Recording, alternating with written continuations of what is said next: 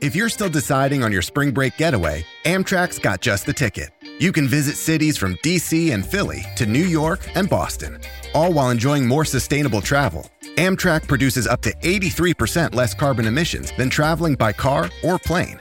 And did we mention the extra legroom and comfy seats? Book early and save at Amtrak.com. Click or tap the banner. Emissions comparisons vary depending on route and locomotive type. Restrictions may apply. The Knot is where you'll find vendors for every wedding. Floral to fawn over, cakes you almost don't want to cut.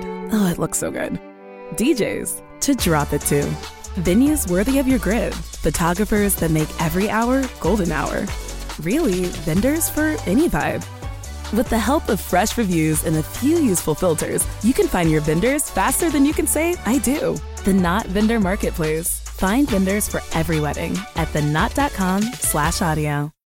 Pero en primero de bachillerato es como que descubrí eh, un montón de creadores y tal. Bienvenido al podcast Notolia Student. Mi objetivo es hacerte reflexionar e inspirarte sobre el emprendimiento, tu futuro y tu crecimiento personal. Ponte cómodo y disfruta de este episodio. Bueno chicos, eh, estamos en la parte del día en la cual ha venido aquí mi amigo Víctor a, a verme.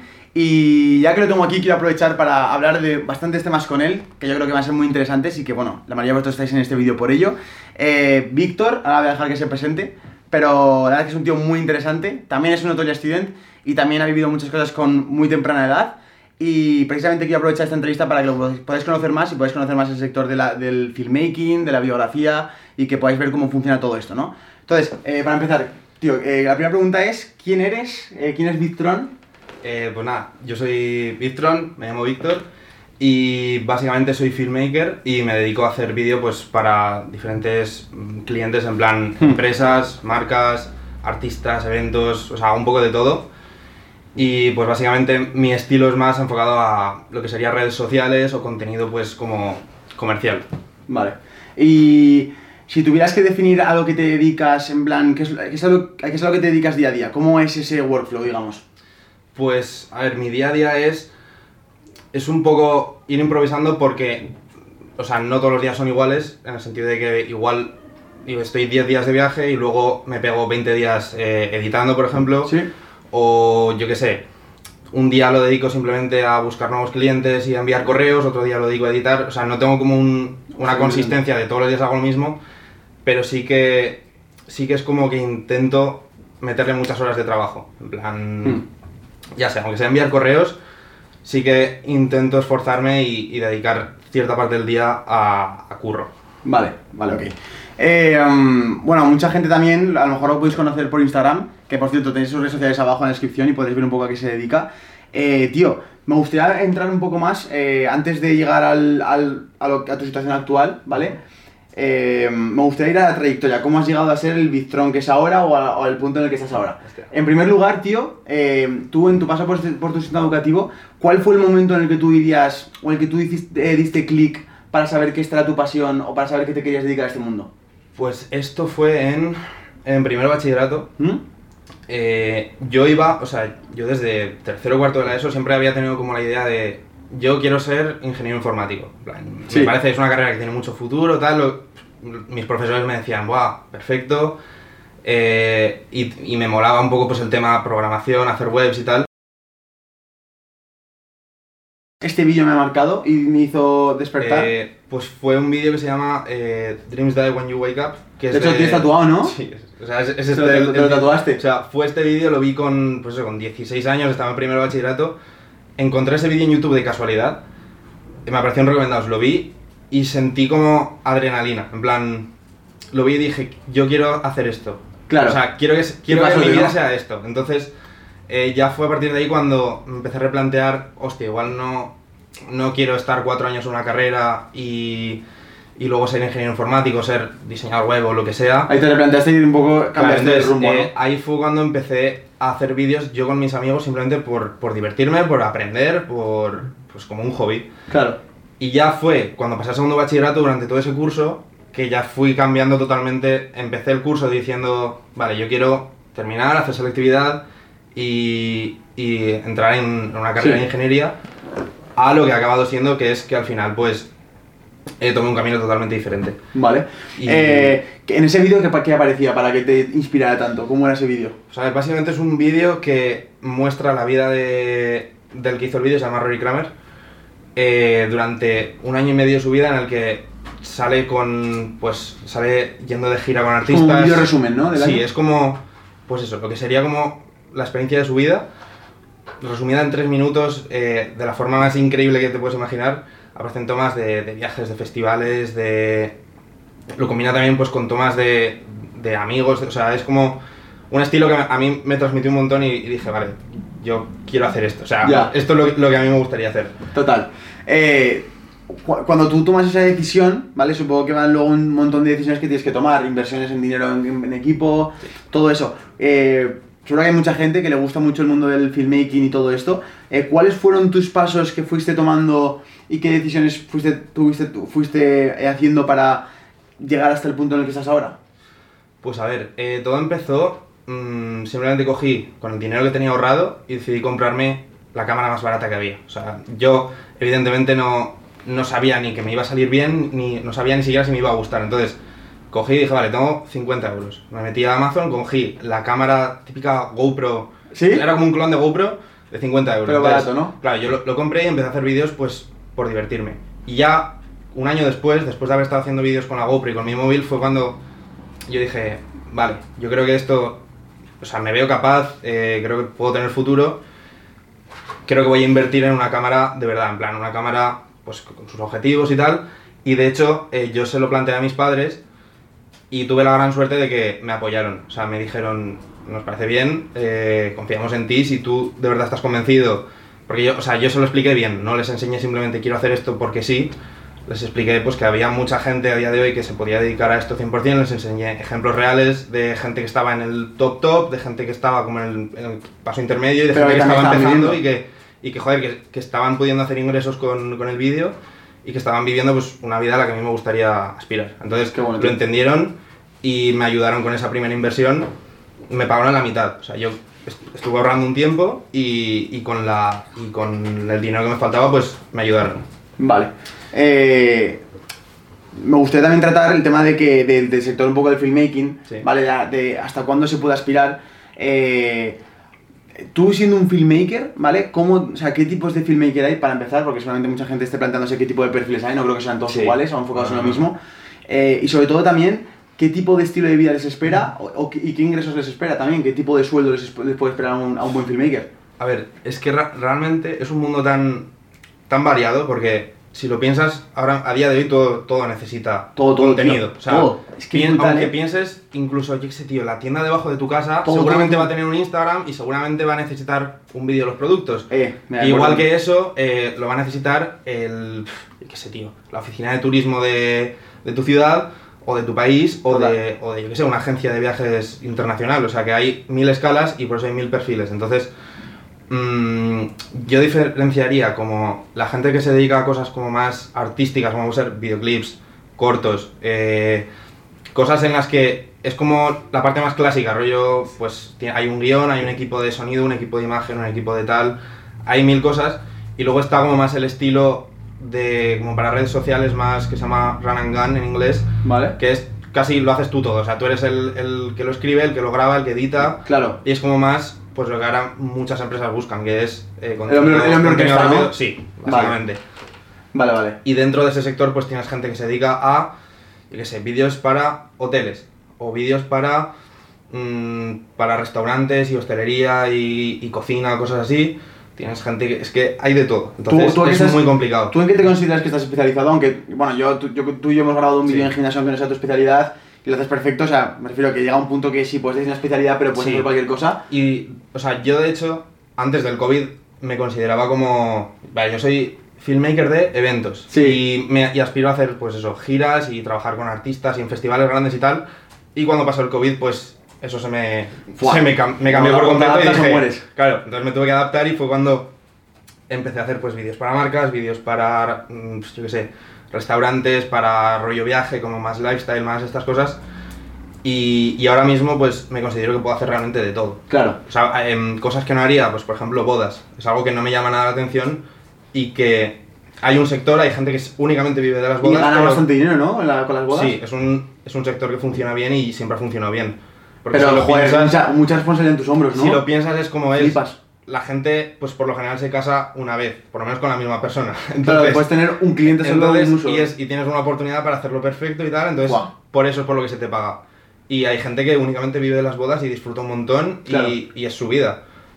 Pero en mi caso, pues nunca me ha llamado la atención y por eso no, no he entrado en ese mundillo. Sin No, embargo, eh, yo qué sé, tema música, eventos y tal, es lo que más me llamó al principio es por lo que yo empecé a entrar. Pero hay gente que, que empieza haciendo videoclips, hay gente que empieza haciendo pues vídeos para, mm, pues ya te digo, locales, tiendas y tal de su, de su zona. O sea, hay mil maneras de empezar, realmente. ¿Cuánto puede ganar, tío, un, un buen filmmaker? Pues eh, no existe una cifra, o sea, Claro, depende. este es muy variable, Al final, sí, pero- no es como si dices, eh, yo soy youtuber y tengo estos suscriptores, pues más o menos puedes estimar cuántas sí. visitas vas a tener o cuántos tal. Pero me refiero a más Aquí o menos realmente eh, cómo depende- funcionan, cómo funciona el tema, de- cómo funciona ese sector, en ese tema, ese tema de monetizar. ¿Vas por, por, por caché? ¿Vas por tipo de trabajo? ¿Cómo Claro, o sea, a, a día- a todo el mundo que conozco que se dedica a esto le sigue costando hablar de, de pasta y de números porque es algo que varía mucho. O sea, depende del Claro. el cliente que te vaya a pagar. Si tú un mes Vale. haces un trabajo para Google, ponte, ¿Vale? no es lo mismo que si estás eh, el mes anterior aquí y haces 10 trabajos para, yo qué sé, para una tienda. Entonces, depende de, al final de cliente, cómo ¿no? te organices tú y cómo te vayan saliendo las cosas. Entonces, es muy complicado dar una pinza. Sí que es cierto que, si imagínate que tienes ciertos clientes estables y cada dos meses te piden un vídeo, pues ya sabes que eso puedes contar con ello y aparte, pues cosas extra. Entonces, los números son, yo qué sé. Vamos a hacer una estimación, tío, en un intervalo Es que es muy para que te pueda ser sencillo, tío, de una persona que se dedica a, a coger eh, cuatro o cinco proyectos al mes de vídeo, ¿vale? Y son clientes medio, en plan mediocres. Ni, ni, ni Ya. PlayStation de cliente, ni la carnicería debajo de tu casa, sino clientes medio. Pues a lo mejor, yo qué sé, empresas, empresas alguna empresa Claro. grandecilla de la ciudad, Pues- etcétera. Eh, eso depende ya de, de cada uno y del tiempo que le suponga, del equipo Vale. que tenga, de, de todo. Si tiene una oficina o un estudio alquilado, Claro. al final todo varía, pero yo qué sé, unos... mm, Ponte, Un que por, pon- ponte que por cada vídeo saca unos entre 500 y, y 1000 ¿Vale? por un proyecto, depende de- evidentemente de la- del tamaño y de todo, pues eso multiplícalo por eso por cuatro proyectos. o Claro, por- entre por 2.000 y cinco. 5.000, incluso algo más, ¿no? así. Vale. Algo así podría decir de, de eso, cuando ya te dedicas 100% a esto y ya es más que un hobby, es, es tu forma de, de generar ingresos de verdad. Hostia, flipas, tío. Qué bueno. Y para que te hagas una idea, tío, eh, bueno, para que se haga más, más, más bien dicho la gente, eh, ¿cuál ha sido, eh, o sea, cuál crees que puede ser el, el- un, trabajo que, por ejemplo, yo qué sé, eh, un, un filmmaker que le vaya a hacer un, un vídeo súper importante a PlayStation en un punto muy importante de tal, que sea un costo muy grande, o sea, ¿cuál puede ser y qué combinación debe ser el trabajo más caro pagado y cuánto puede ser? En plan, para hablar, para saber la magnitud a la que se puede ir un, un trabajo solo, ¿no? En ese sector. Sí, o sea, que- un solo trabajo de unas horas te puede valer miles de euros. Entonces, ¿cuánto puede ser el mayor trabajo más caro que tú No puedas sé. percibir, Buah, tío? Es que eh, realmente no hay límite, o sea, claro. ¿qué quiero decir? Si encuentras un cliente que esté dispuesto a pagarlo, tú le dices, mira, queremos hacer, pues, yo qué sé, tío, llenar, coger eh, cinco globos aerostáticos, tirarnos 10 personas en paracaídas, que Claro, el salga- presupuesto al final sacar unas banderas con el logo de tu marca y tal, eso puede ser, estamos hablando de cientos de miles o de... eso, es que son cifras eh, que realmente no tienen límite. Claro. Y no, o sea, son unas horas de trabajo, pero para hacer una cosa así, pues evidentemente requiere una planificación de meses, de Vale. permisos, de coordinar gente, coordinar de todo. Es muy complicado que una sola persona te cubra un, un trabajo así. Entonces, límites, yo qué sé, ponte un millón de euros por un vídeo. Vale. Estoy seguro que... Es posible incluso, claro, claro. Anuncios de televisión cuestan más de, de Claro. producir. Eh, Sí, sí, sí. yo qué sé, Que se puede ir eh, estratosféricamente o sea, hasta un lo millón bueno, Mientras lo puedas capturar en vídeo y, y crearlo, ese es el límite. Vale. Entonces, si tienes a alguien que está dispuesto a invertir en eso y financiarlo y de alguna forma siente que lo va a recuperar, pues, pues adelante con ello, ¿sabes? Joder, tío. No hay... Me parece una barbaridad, tío. O sea, me parece una, una barbaridad el- lo variable que puede ser un trabajo. O sea, Ya, ya, es ya. que la estabilidad es nula, como tú has dicho. Pero bueno, yo creo que en parte que es- al ser emprendedor en cierta manera tienes que abrazar Sí, esa, es, esa es- incertidumbre. es divertido. O sea, y es una forma de mantenerte motivado y de decir, no sé cuánto voy a ganar este mes. Y, y si lo ves como algo bueno en vez de como una desventaja, es como... pues Vamos a por todas, ¿no? Claro. Es que, este, es que este mes igual puedo mm, pegar un pelotazo y, y- y gracias a esto pues ahora puedo invertir en esto o puedo o me puedo permitir estar un mes de desconexión y estar dedicarlo a aprender y dedicarlo a estar como más conmigo mismo y, y estar más chill, yo qué sé, que te da como una libertad, aunque también te da la presión de decir, hostia, tengo que, tengo que esforzarme y, y no puedo, o sea, no, no me puedo acomodar, porque realmente si, si te paras, la gente no va a ir a por ti a, eh, quiero trabajar contigo y tal, tienes que mostrar iniciativa y estar siempre pues Total. como pues como activo y, y preguntar con gente con la que hayas trabajado, pues volver a escribir plan, qué tal va todo, tal, porque igual por enviar un WhatsApp, de repente esa persona se acuerda de que tú existes y se acuerda de que esa semana ha hablado con no sé quién y justo necesitaba un videógrafo y te consigue el curro de tu vida.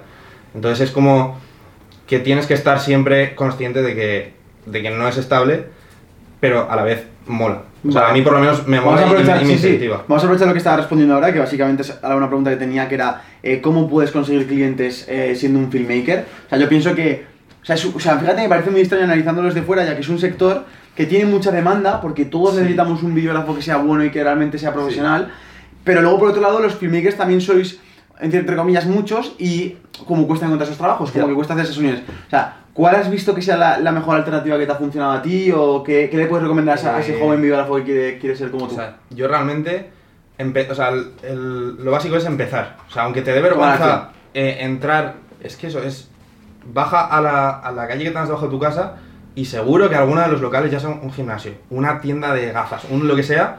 Si tú entras y les dices, mira, quiero, sé hacer, sé hacer vídeos, si tienes algo para enseñarles, mejor. Pero si no, puedes empezar de, por- o sea, de gratis. Le dices, Total, total, sí, sí. quiero sí, hacer claro. esto, lo quiero hacer para mí y os puede beneficiar a vosotros por esto, por esto y por esto. Les puedes explicar los beneficios que tiene tener un buen vídeo, una buena imagen y tal. Y es muy, o sea, es muy improbable que te digan que no. Y más Vale. si lo vas a hacer gratis, Claro. se lo vas a dar. Entonces, una vez tienes ya un primer trabajo, con eso ya puedes presentarte a 10 clientes iguales que ese. Y decirle, mira, he hecho esto y ahí ya pues es como puedes empezar. Y el consejo y la forma de, de avanzar yo creo que es intentar siempre currar bien. O sea, currar bien es... mm, Hacer bien, tu, ser- hacer bien el ser- trabajo o sea, que contentos, ¿no? no simplemente ir a hacer el vídeo y pensar, me van a pagar X dinero por esto y me voy, sino intentar conectar con el cliente bien, intentar que no sea, que no sea simplemente como este tío ha venido aquí a, a trabajar conmigo y se pira, sino, yo qué sé, intentar un pas- vínculo, pasar tío. rato con él, eh, luego que se quede contento con tu forma de currar, de, pues eso, de los- el tiempo que has tardado en entregarlo, de el trato en general. Y si, hace- si has hecho todo bien y, y- y al final has sido un buen tío, pues es, es muy seguro que te recomiende a gente. Porque en algún momento esa persona que para la que has hecho ese vídeo, pues va a hablar con otra persona de su sector o de otro sector diferente y le dirá, hostia, pues mm, es- mira el vídeo que me ha hecho este chico, tal. Y si lo has hecho bien y si está contento, pues seguramente va a hablar bien de ti. Te va a decir, es un chaval de puta madre, eh, te, te puedo pasar su número si lo necesitas, tal. Y yo creo que esa es la forma. Al final el, el boca a oreja es, es el mejor marketing. O sea, te sirve Vale. mil veces más eso que, que gastarte dinero en Facebook Ads y que tu anuncio aparezca cada tres stories a, a todo el mundo y sea como molesto. Me encanta, tío. O sea, me encanta la respuesta porque al final O sea, te vas a lo, a y lo y simple. en, mi, en mi caso personal es lo que más, o sea, se ha, se ha fundamentado en esto. O sea, yo empecé, en, pues eso, trabajando con un DJ de mi ciudad, pequeño, que, que estaba muy contento con mi trabajo, me recomendó a una discoteca, de esa discoteca pues estaban súper contentos con el, con el trabajo que yo hacía, ¿Sí?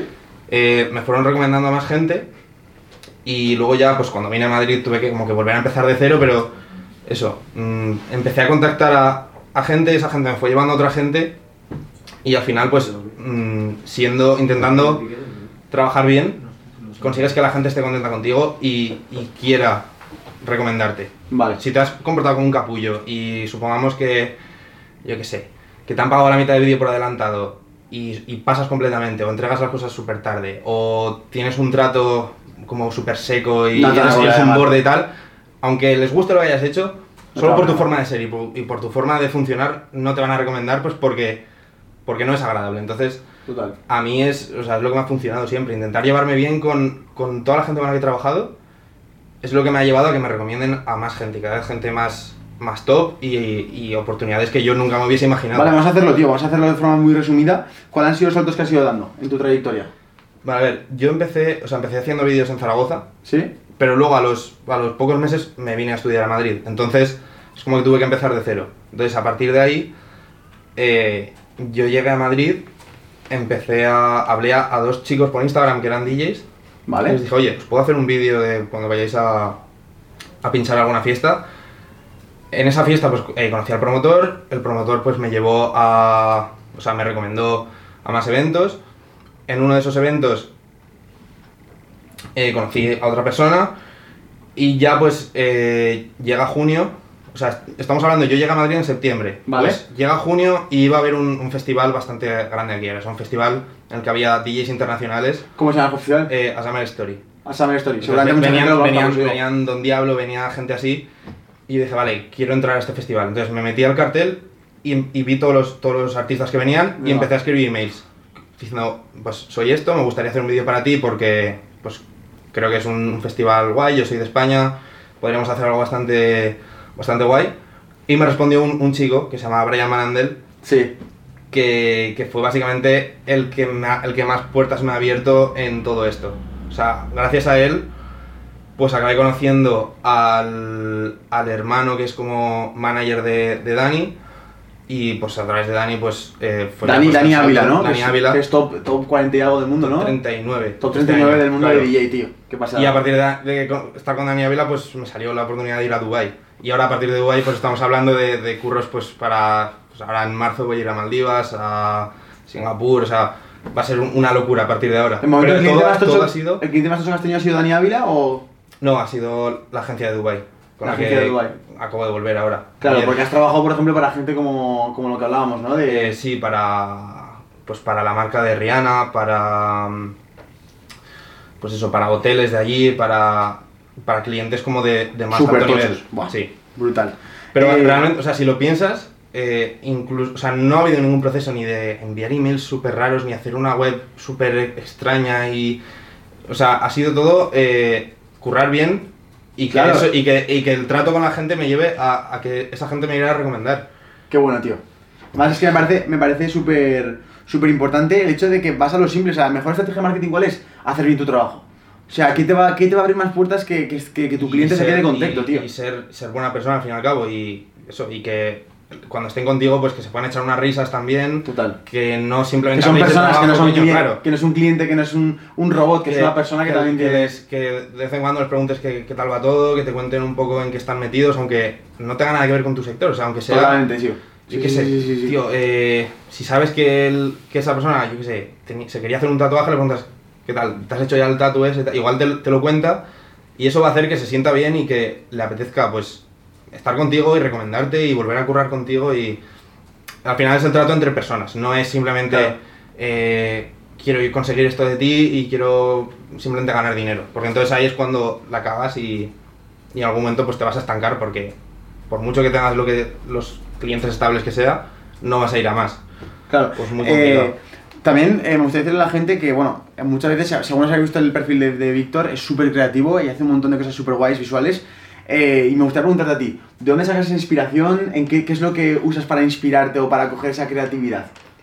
Mm, Ah, o, o puede ser también otras personas, otros Claro. creadores, eh, puede ser películas, qué, qué- qué es lo que te inspira a o sea, realmente es una mezcla de todo. Yo por lo menos consumo antes con muchísimo más, pero siempre me gusta consumir contenido de pues como las, cosas que a mí me gustaría hacer. Claro.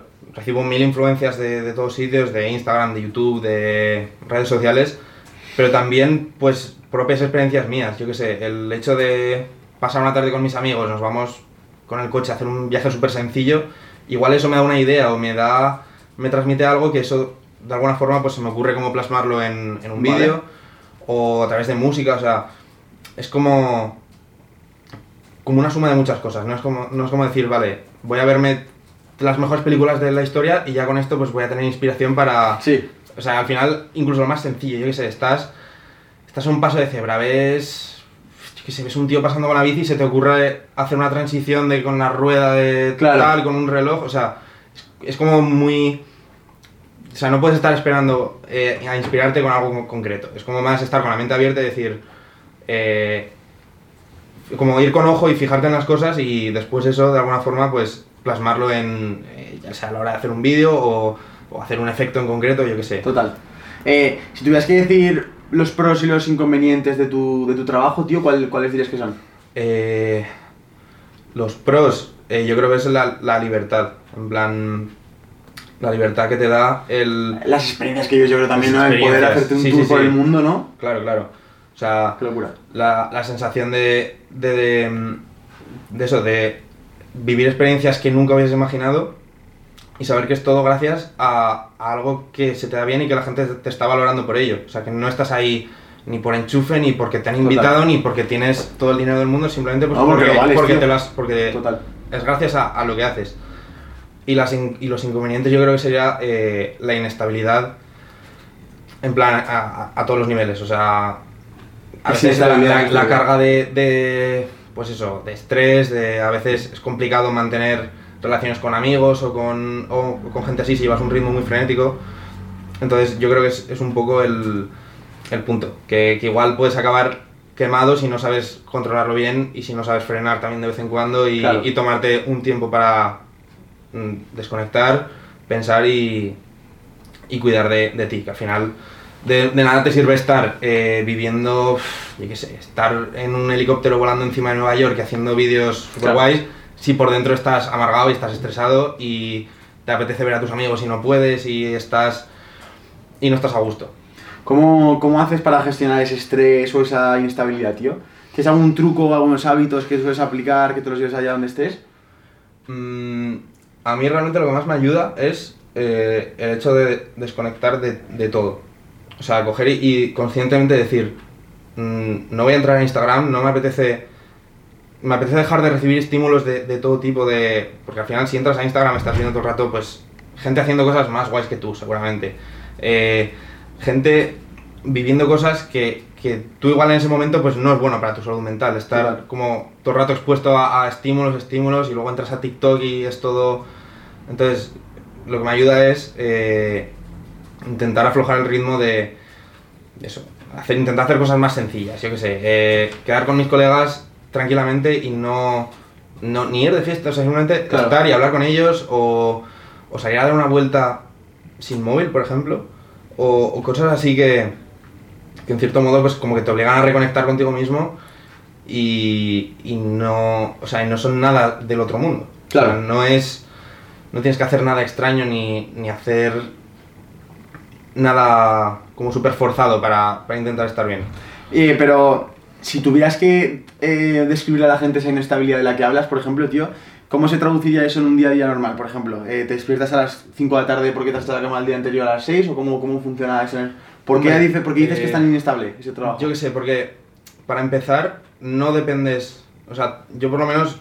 Tú no cuando- puedes marcar tus cimientos, ¿no? De tus horarios nada. Claro, no es que no pueda, sino que no depende de mí. Hay veces que, que digo, vale, voy a editar este vídeo o quiero hacer esta parte, pero me siento en el ordenador y no sé por dónde empezar. O no, o no me viene a la idea, no me viene a la cabeza lo que quiero hacer. Y, y ahí no puedes hacer, o sea, no puedes luchar contra eso. Porque no es como estar haciendo un Excel, que al final tienes que poner los números, hacer lo que sea y tal, y lo puedes hacer estando contento, estando más menos contento. Ya. Eh, si has discutido con tus padres, lo puedes hacer igual. Si te ha pasado, si has tenido un buen día, pues al final es, es hacer una tabla de, de Excel y es algo que tiene una solución. Pero el hecho de montar un vídeo, al final depende mucho de, de si has tenido un buen día, de si. Yo qué sé, si has dormido bien, si has comido bien, si, si estás en, en, en un estado de ánimo guay o si por lo que sea estás más de bajón.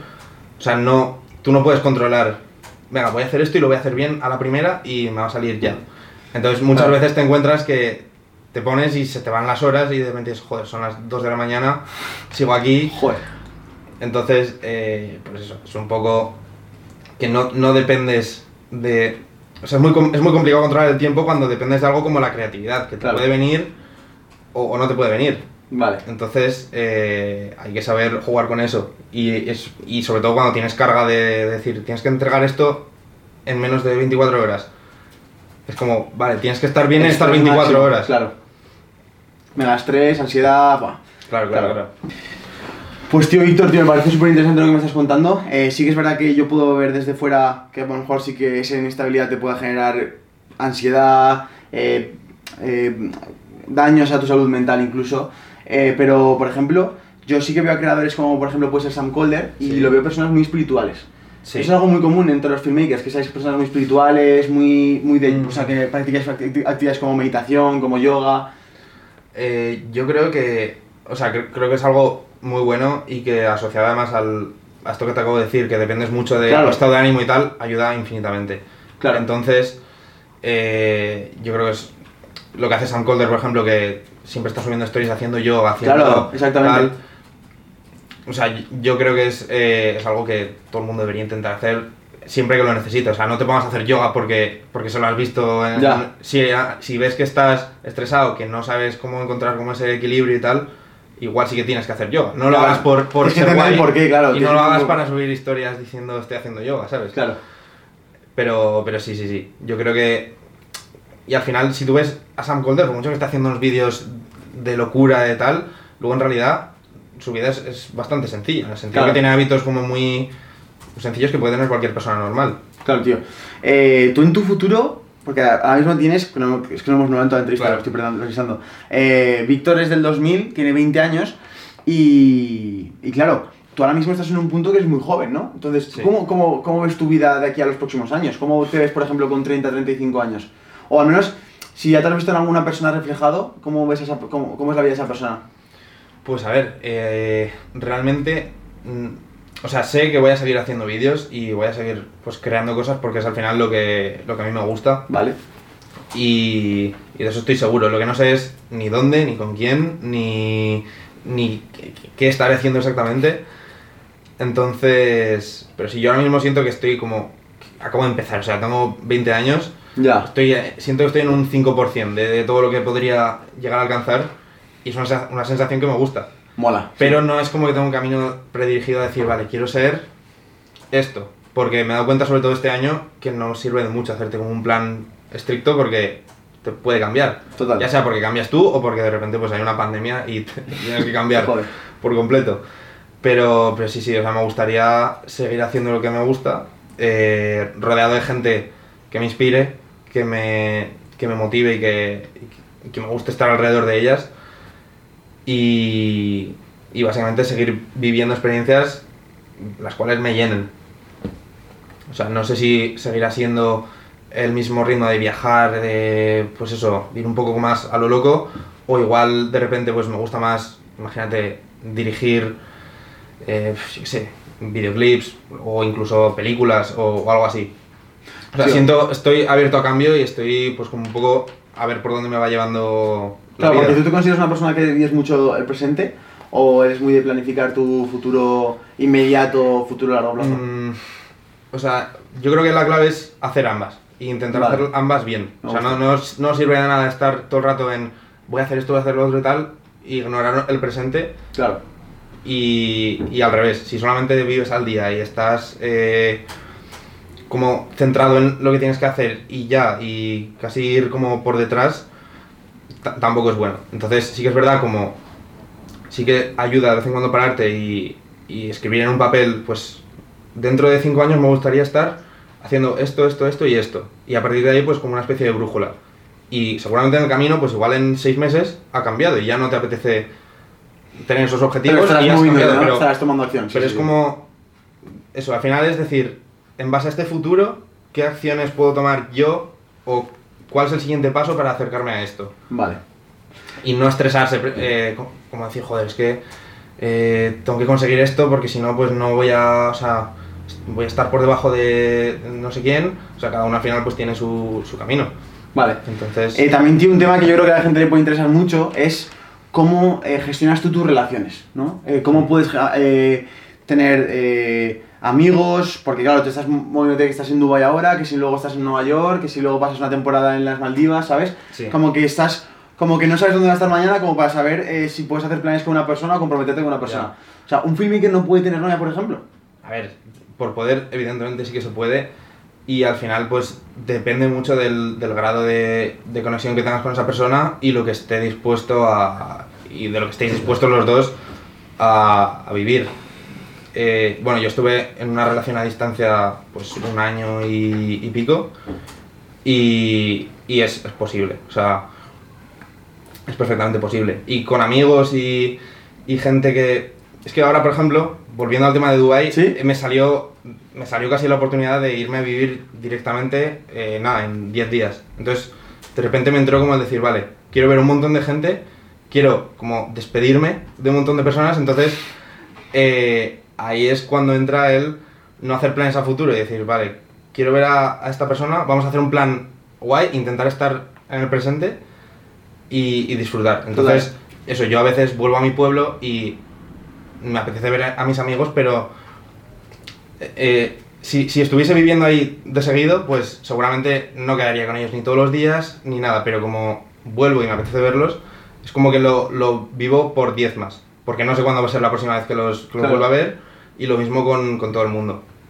O sea, bueno, la última vez que nos vimos, ¿cuándo fue? En, en mayo. Tío, yo creo que nos vemos, exactamente, iba a decir que nos vemos cada En ocho mayo, meses, nos vemos. Claro. tío.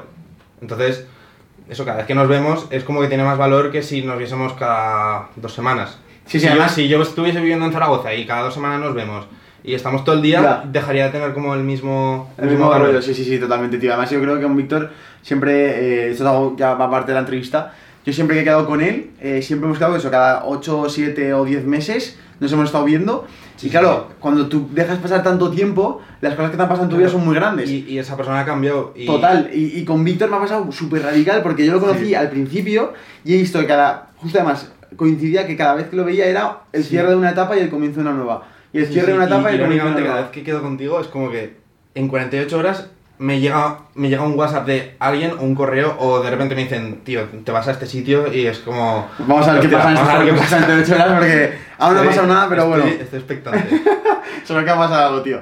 Eh, Wow. Entonces, ¿tú crees que sí que se puede tener una relación en pareja, aunque seas un filmmaker Sí. que has por, por ahí? Bueno, también preferiblemente si también tu pareja se puede dedicar a algo del parecido y que podáis tener ese ritmo de vida, ¿no? De Sí, poder iros a muchos sitios.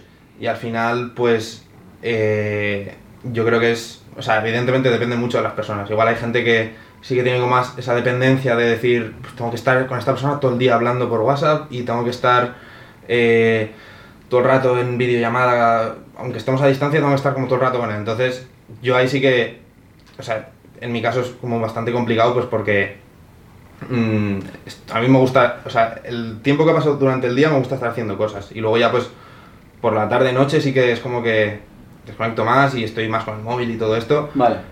Pero no, en mi caso no es sostenible estar todo el día pendiente de otra persona y tal, o sea que Claro. sería como más... También eh, depende de la persona incluso. Claro, o sea, es encontrar el equilibrio entre estar bien contigo y a la vez pues dedicar el tiempo, energías, lo que sea a otra persona. Bueno, tío, ahora te vas ya, ya acabando, ya te vas a Dubai, tío. ¿Qué, qué esperas vivir este próximo año? Pues no lo sé. No lo sabes aún, ¿no? Estoy... Es que si, si he hecho la vista hace un año atrás, o sea, no me esperaba nada de lo que me ha pasado. Claro. Entonces, ahora mismo mm, sé que tengo proyectos bastante guays allí, eh, con gente bastante... que tengo muchas ganas con de poder trabajar con ellos, pero realmente no sé, o sea, de aquí a un año si podemos volver a hablar, no sé qué te contaré de lo que ha Buah, sido este año. Yo tampoco lo sé, tío. No, no voy a apostar, O ¿eh? sea, Mm. eh, porque el año pasado nunca, nunca hubiese imaginado En eh, Dubái, decir, tío, no. eh, he acabado el, el fin de año en Dubai No. y ahora pues eh, Maldivas y no sé qué, o sea, entonces ahora mismo literalmente prefiero no decir nada y, y ver a ver qué pasa antes que, que decirte voy a estar en este sitio. Nada, tío, no pues. sé. Pues muchas gracias por la entrevista, la verdad que me ha A encantado. Bueno, podcast, entrevista, como quieras llamarlo. Eh, por cierto, toda la gente que esté viendo este vídeo de YouTube, eh, deciros que la entrevista completa, habéis visto solo una pequeña parte, la entrevista completa tenéis en el primer link de descripción, que podéis ver el podcast entero, en el cual hemos hablado de muchos temas acerca de cómo es el sector del filmmaking, de cómo es mantener una relación eh, en este sector y todo esto. Hablamos de un montón de temas, así que podéis ir a verlo a la descripción. Y bueno, tío, muchas gracias, Víctor, A por, por tu tiempo, que vale mucho. y, y espero verte la próxima vez y que estés muchísimo más arriba, que seguro que sí, tío. Así que nada, muchas gracias chicos, nos vemos en el próximo vídeo. Ya hasta entonces, os vigilo y haz el cambio. Adiós.